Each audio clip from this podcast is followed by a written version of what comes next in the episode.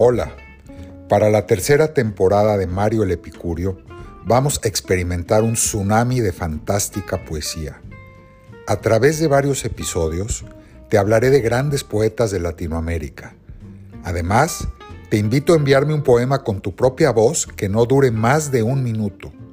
El archivo de voz de tu poema, envíalo por favor por correo electrónico a mario marioelepicurio.com anotando el título del poema, su autor, tu nombre y el lugar desde donde lo hayas enviado.